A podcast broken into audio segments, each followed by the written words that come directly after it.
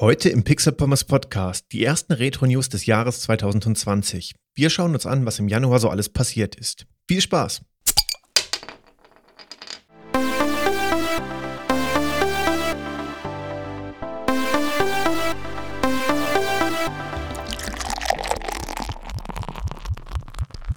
Und damit wie immer ganz herzlich willkommen zum Pixel Pommes Podcast.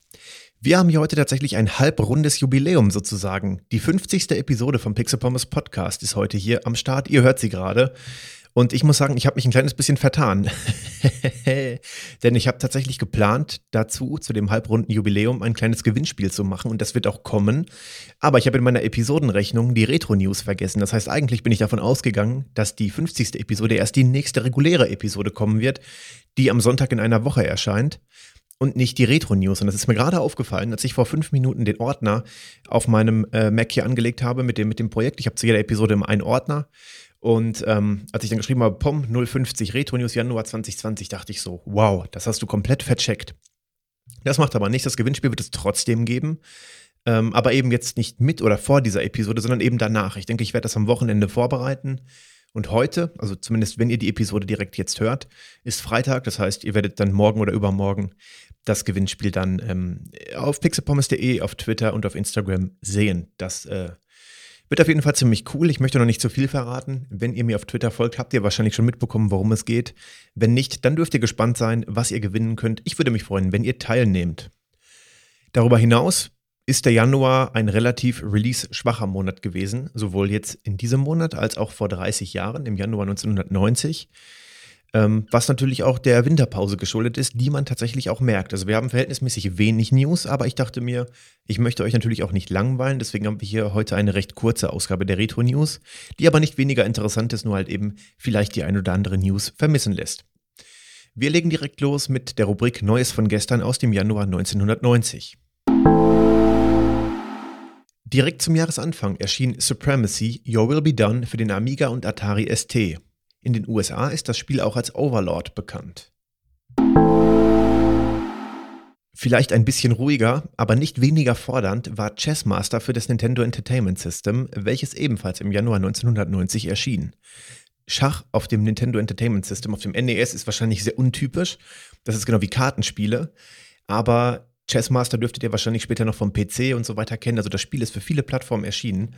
Solltet ihr mal Schach auf einer Konsole gespielt haben, dann äh, ist die Wahrscheinlichkeit nicht gering, dass es Chessmaster war. Ansonsten das andere Schachspiel war, glaube ich, Fritz.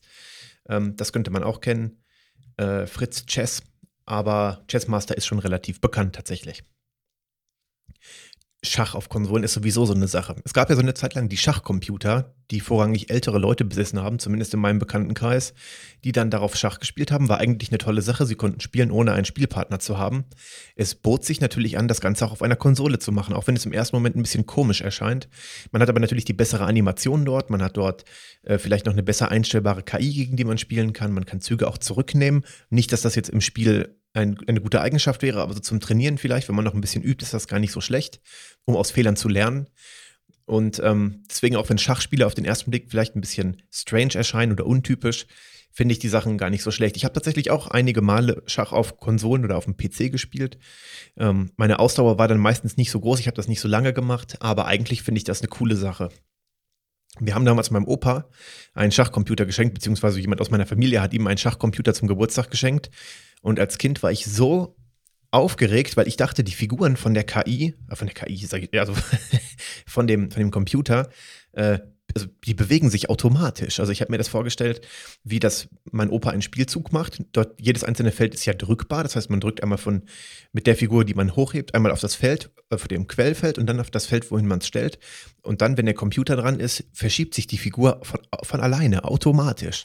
Ich war dann sehr, sehr enttäuscht, als das nicht passiert ist, denn er hat nur auf dem Display angezeigt, von wo nach wo man die Figur für den Computer sozusagen verschieben soll. Ähm, das fand ich ein bisschen äh, enttäuschend. ähm, aber da habe ich wohl als Kind zu viel erwartet. Wir kommen jetzt zu den aktuellen Neuigkeiten. Auch hier gibt es, wie ich gerade schon gesagt habe, verhältnismäßig wenig zu berichten, aber dennoch habe ich ein paar interessante Themen für euch herausgesucht. Die DevComp 2020 Beat'em Up Competition ist ein Programmierwettbewerb für die klassischen 8-Bit-Konsolen. Gesucht wird in dem Wettbewerb das beste Game, jeweils aus den Kategorien Beat'em Up, also zum Beispiel wie Double Dragon, und Fighting Games, wie zum Beispiel Street Fighter. Dabei wird ein Gewinner pro Kategorie, pro Konsole und ein allgemeiner Gewinner ermittelt. Teilnehmen kann jedes selbstentwickelte Spiel in den genannten Kategorien bis zum 1. Juli 2020. Die Wahl der Programmiersprache oder des Toolkits ist dabei beliebig.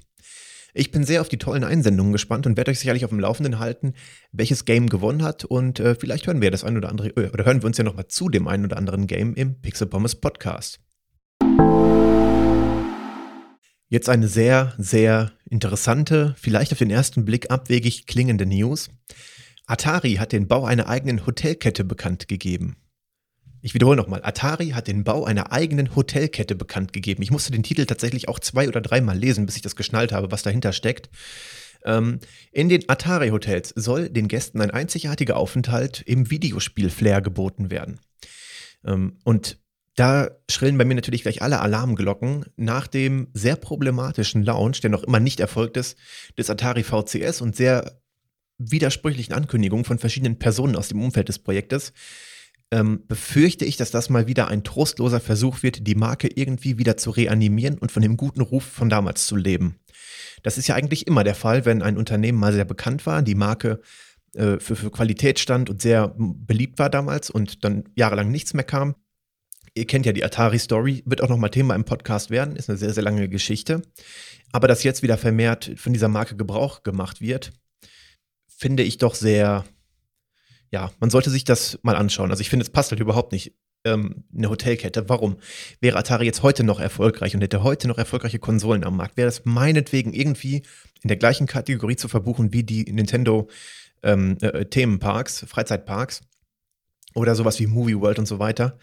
Aber mit einer Marke, die aktuell nichts am Markt hat, außer ein paar Ankündigungen für eine Standard-Hardware mit einem eigenen, äh, äh, äh ich glaube, Linux-betriebenen System, wo dann irgendwie ein eigener App Store gestartet wird und sonst aktuell nichts vorzuweisen hat, da wird eine Hotelkette aufgemacht, wo man mit dem guten Namen und dem guten Logo von Atari versucht, die Gäste dorthin zu locken.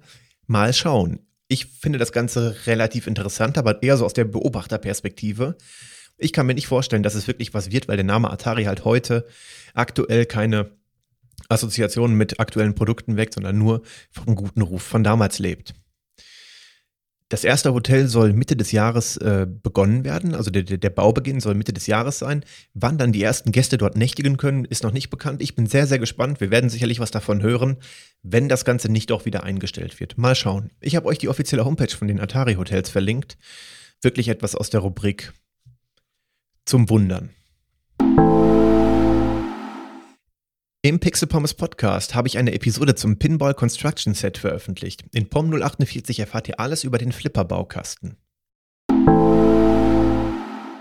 Warcraft 3 Reforged wurde nach einer angekündigten Verschiebung, darüber habe ich in den Retro News vom Dezember 2019 schon berichtet, endlich veröffentlicht. Allerdings sind viele Spieler enttäuscht von etlichen Bugs, fehlenden Features und den geringen Verbesserungen bei der Grafik. Besonders erschreckend finde ich aber, auch als Retro-Fan natürlich, aber nicht nur, dass Warcraft 3 Reforged den alten Warcraft 3 äh, Online-Client, äh, den Battlenet-Client, ablöst. Das bedeutet, ihr könnt Warcraft 3 nur noch in der Reforged-Version online spielen. Und das ist sehr, sehr schade, weil die neue Version viele Features vermissen lässt, noch nicht fehlerfrei ist, auch den Flair der alten Version vielleicht nicht ganz einfangen kann, wobei sie sich eigentlich auf den ersten Blick gar nicht so groß unterscheiden. Für ein Remake nach so langer Zeit hätte ich deutlich, deutlich, deutlich mehr erwartet. Ähm, das ist eigentlich ziemlich enttäuschend. Ich habe selber nicht gespielt. Ich wollte es mir kaufen, aber eigentlich, wenn ich die ganzen Berichte lese und mir das angucke in den Vergleichsvideos, habe ich da tatsächlich eigentlich gar keine Lust mehr drauf. Ich werde wahrscheinlich dann bei Zeiten nochmal das alte Spiel in, äh, im LAN oder einfach nur offline spielen. Reforged reizt mich nicht besonders und deswegen werden wir uns dazu auch nicht im Pixel Pommes Podcast hören. Vor allen Dingen aber, dass der alte Client eingestellt wird, das ist sehr erschreckend. Es ist auch vor allen Dingen, es gibt auch gar keine Übergangszeit irgendwie, glaube ich. Also man kann ja nicht so ein fehlerhaftes Produkt, und es gibt wohl viele, viele kleine Bugs in dem Spiel, äh, veröffentlichen und dann den alten Client direkt einstellen. Also das finde ich sehr verwerflich. Mal schauen, wie sich das Ganze entwickelt. Sollte es da irgendwelche neuen Entwicklungen geben, werdet ihr es auch in den Retro-News hören. Aber da hatten sich die Fans und ich auch einiges mehr erhofft. Stefan Vogt hat auf videospielgeschichten.de einen sehr lesenswerten Artikel zum Thema Adventures veröffentlicht. In dem recht langen Beitrag werden neben allgemeinen Informationen viele tolle Adventures bebildert erwähnt. Nintendo hat die Reparaturdienste für die Nintendo Wii eingestellt, da die Ersatzteilvorräte langsam aufgebraucht sind. Der Stichtag ist hier offiziell der 31.3., da die Ersatzteilknappheit aber natürlich nicht vor, äh, vor Nintendo auch jetzt schon Halt macht, ähm, behält man sich vor, auch jetzt schon Reparaturen abzulehnen. Ich wusste gar nicht, dass dieser Service noch aktiv ist. Nintendo hat ja auch sehr, sehr lange Zeit die Gameboy-Spielbatterien noch getauscht, also diese Reparaturdienste sind immer sehr, sehr lange verfügbar. Das muss man Nintendo wirklich lassen. Klar, irgendwann sind die Ersatzteile nun mal aufgebraucht.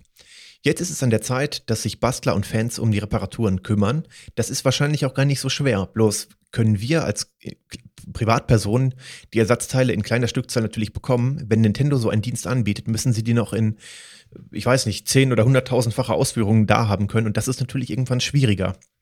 Für den privaten Einsatz finden sich die Bauteile meistens irgendwie oder, oder findige Bastler suchen irgendwelche Alternativen, um das Ganze zum Laufen zu kriegen. Also wir brauchen uns keine Sorgen machen, dass die Wii irgendwann nicht mehr läuft, glaube ich. Das ist also auch dann tatsächlich jetzt der Beginn, wo die Wii endlich retro werden kann. Ich denke mal, so in 10 bis 15 Jahren wird sie sich retro anfühlen. Ob wir dann vielleicht mal im Pixel Pommes Podcast darüber sprechen, man weiß es nicht. Ich finde es mal lustig, wenn die Leute die Wii schon als Retro bezeichnen. Davon ist sie natürlich lange entfernt. Ähm, ich habe in der letzten Episode, wo ich über außergewöhnliche Controller und Joysticks geredet habe, auch schon über die Wii gesprochen, aber natürlich nicht im Retro-Kontext, da das Ganze eine allgemeine Historie war bis heute hin und eben nicht nur eine harte Grenze ge gezogen wurde, wo ich gesagt habe, bis dahin ist Retro und da nicht. Ähm, die Episode war ein allgemeiner Überblick und ähm, aber ja, das ist eine gute Frage. Also ich finde das auch sehr interessant. Ich habe da auch in meinem über Pixel Pommes Text auf der Homepage drüber geschrieben, ab wann ist etwas Retro äh, für die Jugendlichen, muss man ja sagen, oder fast schon junge Erwachsene, die Anfang 2000 geboren wurden, ähm, ist die Wii vielleicht retro. Ne? Es fühlt sich vielleicht für die so an. Aber ähm, da muss ich definitiv sagen, das dauert noch 10 bis 15 Jahre. Vielleicht hören wir uns ja im Advents-Special 2030 äh, zu dem Thema Hardware-Mods für kalte Basteltage mit der Nintendo Wii. Man weiß es nicht. Wäre auf jeden Fall ziemlich cool. Das war die 50. Episode im Pixel Pommes Podcast. Ich freue mich, dass ihr zugehört habt. Würde mich auch freuen, wenn ihr zur nächsten Episode einschaltet und vor allen Dingen das Gewinnspiel nicht vergesst, welches sehr bald äh, veröffentlicht wird. Danke fürs Zuhören. Bis zur nächsten Episode.